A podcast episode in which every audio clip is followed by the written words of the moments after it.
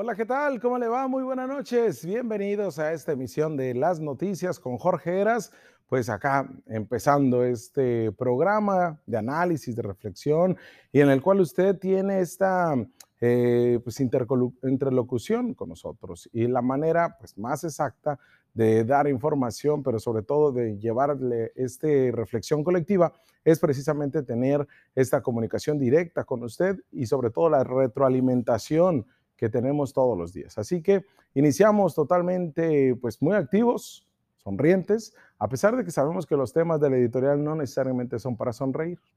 Y el día de hoy vamos a platicarles, a analizar con ustedes, a informarles de un dato que lo hemos planteado desde prácticamente que iniciamos esta eh, aventura periodística en octubre del año pasado.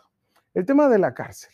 Lo hemos eh, abordado desde las diferentes aristas, pero ahora en tiempos de pandemia, el agua se ha convertido más allá, más que el recurso vital, ¿no? O sea, más que ese recurso que precisamente te mantiene a salvo, sino en un problema de problemas. Estoy hablando de la cárcel de Mexicali, aunque no dudo que sea una constante en las cárceles de todo el país, pero acá ha sido un problema constante y el día de hoy lo vamos a analizar juntos. Primero déjeme decirle que el objetivo de una cárcel debe de ser un factor determinante para seleccionar su emplazamiento. Esto para determinar en dónde es colocada. ¿Por qué? Porque de acuerdo a especialistas, debe de estar muy cerca de una fuente de abastecimiento de agua adecuada, pero además recibir suministro eléctrico de la red de energía eléctrica local. Consideran especialistas en la materia, que ahorita le voy a mencionar de qué estudio, es importante que la cárcel esté ubicada cerca de un centro urbano, que pueda aportar el personal, pero además los servicios necesarios. Y si analizamos en el caso de Mexicali, cumple con esta condición. ¿Por qué? Porque cuando el escenario de una cárcel está pues lejos de la ciudad, esto lo que termina involucrando es un costo beneficio, si es que se construyó con una, em, una, empresa privada, un costo muy a corto plazo, pues que no tendrán problema, ¿no? Muy barato, pues. Pero a largo plazo significa pues un incremento en los costos de los servicios públicos principalmente. Acá en la capital del estado se cumple con eso.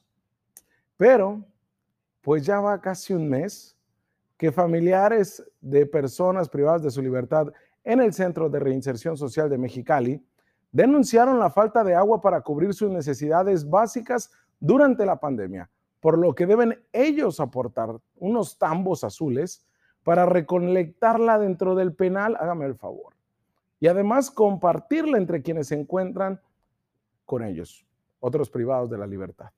En total son 2.486 que están de manera este, privada de su libertad en la cárcel de Mexicali, que son internos, 2.486 hombres exclusivamente.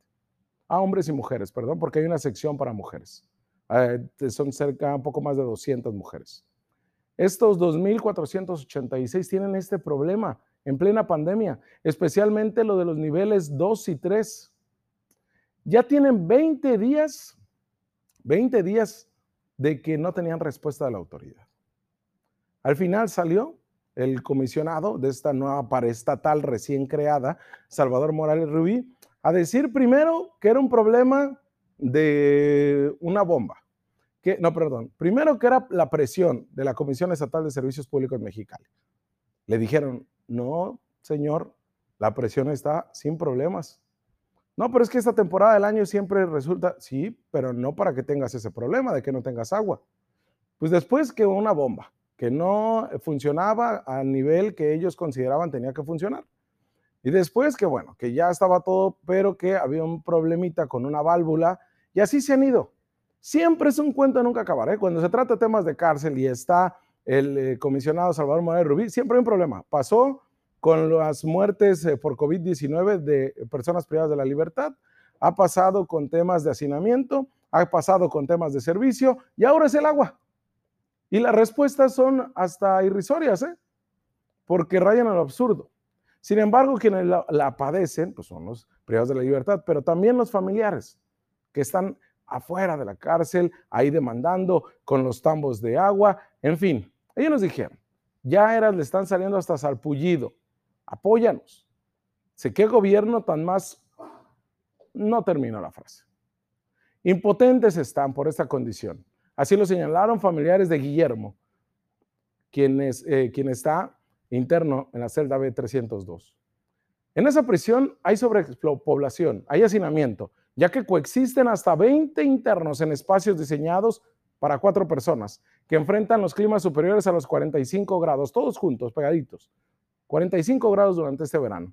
Apenas cuatro ventiladores que les permiten ingresar al sistema penitenciario de Baja California por celda.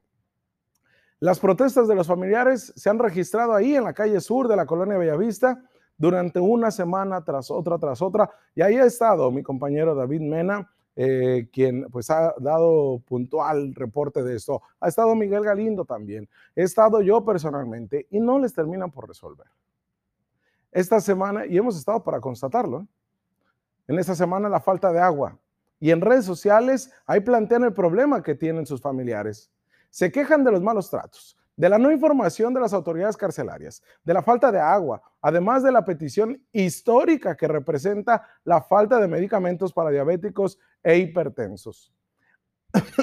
Perdón, apenas en mayo del 2020, varios de los familiares se manifestaron ante los estragos de la COVID-19 entre esa población que dejó hasta el momento cuatro muertos por el coronavirus, sin que se haya prestado atención médica debida y acorde ni informes e incluso se trató de esconder las causas de sus fallecimientos, pero nosotros, gracias a los propios familiares, con la causa de función en mano, revertimos toda esa información. Al oscurito, en opacidad total.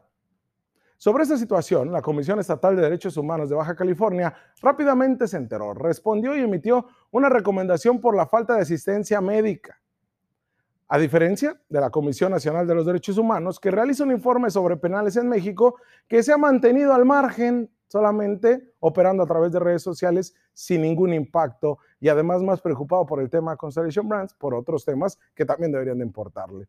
Esto sabemos al margen de la atención a actividades de este sistema penitenciario, que ya le decíamos pasó a responder directamente del gobernador Jaime Bonilla y su responsable es Salvador Morales Rubí, expresidente del PAN en Baja California, por cierto quiero ver si nos ponemos de acuerdo para depositar el tambo o si ya lo tienen. Díganme cómo cooperar, me dijeron. ¿cómo lo hacemos? ¿Dónde sacamos dinero? ¿A dónde depositamos? Pues eh, para buscar, ya que mi hijo ahí está, me decían madres de familia desesperadas. ¿Qué van a hacer sin agua? Es la preocupación. Y así me lo dijo una madre cuyo hijo se encuentra en la celda M5. Eh, en una entrevista que tuvimos, otra madre nos dijo que el trato de los custodios es grosero y propotente con todos, incluidas las personas de la tercera edad. Están sin agua, eras. Supuestamente que porque la bomba no sirve, me dicen. Ahora nos están pidiendo sueros, porque no hay esos sueros adentro. No es posible que no haya ni sueros para los internos. No hay ni ventilador, responde otro comentario. Y así, muchos comentarios empezaban a escuchar al unísono y nos costaba trabajo este, anotar porque nos decían, eras, no quiero que salga mi nombre, no quiero que salga mi cara por temor a represalias. Las críticas al sistema penitenciario de Baja California se han extendido durante todo agosto, ya que afirma se tienen, pues ya va para las cuatro semanas sin agua. También advirtieron que los internos salen al patio durante media hora al día. Toda la información que reciben los familiares es por teléfono precisamente de los hijos, de los tíos, de los padres, hay un olvido eterno e histórico pues, de las mujeres que están privadas de la libertad. Ya sea por el teléfono de los privados de la libertad que hablan a sus familiares directamente y les denuncian, o por los trabajos social, ya que las visitas se suspendieron desde el 20 de marzo del 2020 por temas de la pandemia. ¿Qué ha pasado con esto? Porque los familiares de los ríos llevan estos tambos de 200 litros. Ahí escribieron el nombre de sus parientes y además en las celdas en las que están. También abanicos eléctricos, ya le decía. La Comisión Estatal de Servicios Públicos declaró hace alrededor de tres semanas que pues se hicieron pruebas de presión y se determinaron que el problema está dentro del penal, no, es de nosotros, dice. Pero además recordaron que se deben 20 millones de pesos. El sistema penitenciario eso los debe y no se ve para cuando paguen. Ya después se comentó, les decía que dos bombas de presión que auxilian una distribución interna, que, otra, que una válvula se descompuso, que no se sube la presión bien al segundo y tercer nivel. En fin, es una bronca. Déjeme comentarle una evaluación que se hizo a nivel internacional. ¿eh? Desde el 2012, el Comité Internacional de la Cruz Roja actualizó el manual titulado Agua, Saneamiento, Higiene y Hábitat de las Cárceles, el cual fue publicado por primera vez hace tres lustros, en 2005. La finalidad de ese manual era establecer una plataforma común que contribuyera a mejorar las condiciones de detención mediante recomendaciones para evaluarlas, pero además comprender cabalmente las relaciones existentes entre el agua, el saneamiento, la higiene y el hábitat. Ese manual, que puede, ahí está. Yo tuve acceso a él, no, sé si ya han buscado el sistema penitenciario. Bueno, la comisión eh, del sistema penitenciario. Este manual contiene una guía práctica sobre los aspectos ambientales del alojamiento en los centros penitenciarios y otros servicios relacionados, como decía, la energía y la luz, la elegida, perdón, y el agua. Si bien es cierto, se centra en los detalles técnicos, se reconoce que las soluciones y los consejos de índole técnica no se pueden separar de otros aspectos importantes, como es todo el entorno carcelario. En esa mesa redonda que hizo la Cruz Roja, en la cual reunió expertos de 18 países, entre ellos funcionarios superiores de los servicios penitenciarios a nivel internacional, funcionarios de las oficinas centrales y personal de operaciones, además de expertos, miren, señalaron también eh, eh, miembros del mundo académico, ingenieros y del sector privado, que se debe de elaborar un plan maestro que guíe el desarrollo general del sistema penitenciario, porque ese plan debe de incluir una descripción de todas las instalaciones de la cárcel en las que se especifiquen la capacidad, el nivel de seguridad, el estado de infraestructura existente, el propósito del sistema, los valores fundamentales, las deficiencias del sistema para trabajarlas como áreas de oportunidad, los materiales y los repuestos para que el mantenimiento se den deben de encontrarse disponibles a nivel local, al igual que la competencia técnica necesaria para llevar a cabo ese mantenimiento consideran que siempre deben de ser empresas o particulares donantes que propongan suministrar equipos y materiales, incluyendo vehículos. Se debe de ver la disponibilidad local.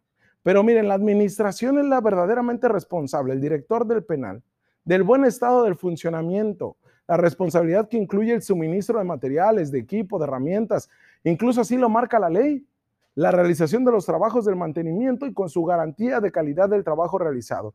Mire, es algo que no, se escucha complejo y burocrático, pero no lo debe de ser. Pero a lo mexicano, a lo baja californiano, así termina siendo.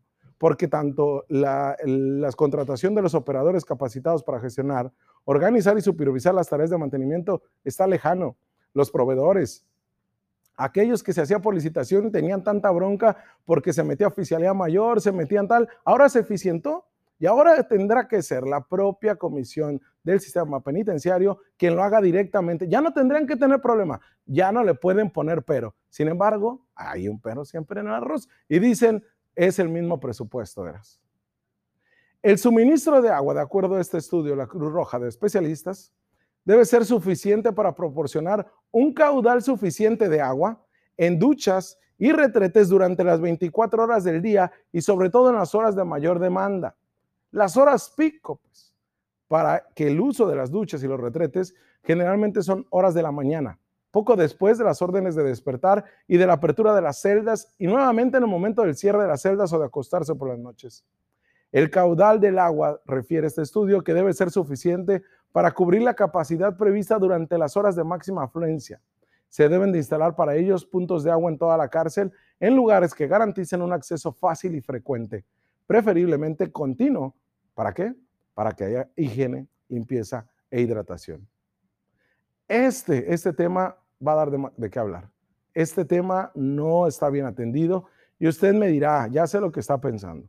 Por algo se lo ganaron. No son angelitos, no son peritas en dulce. Eras estos 2.000, casi 400 privados de la libertad que están hombres y mujeres, pues tampoco son vacaciones, ¿no? La tienen que sufrir, pero ojo, se los he dicho hasta el cansancio.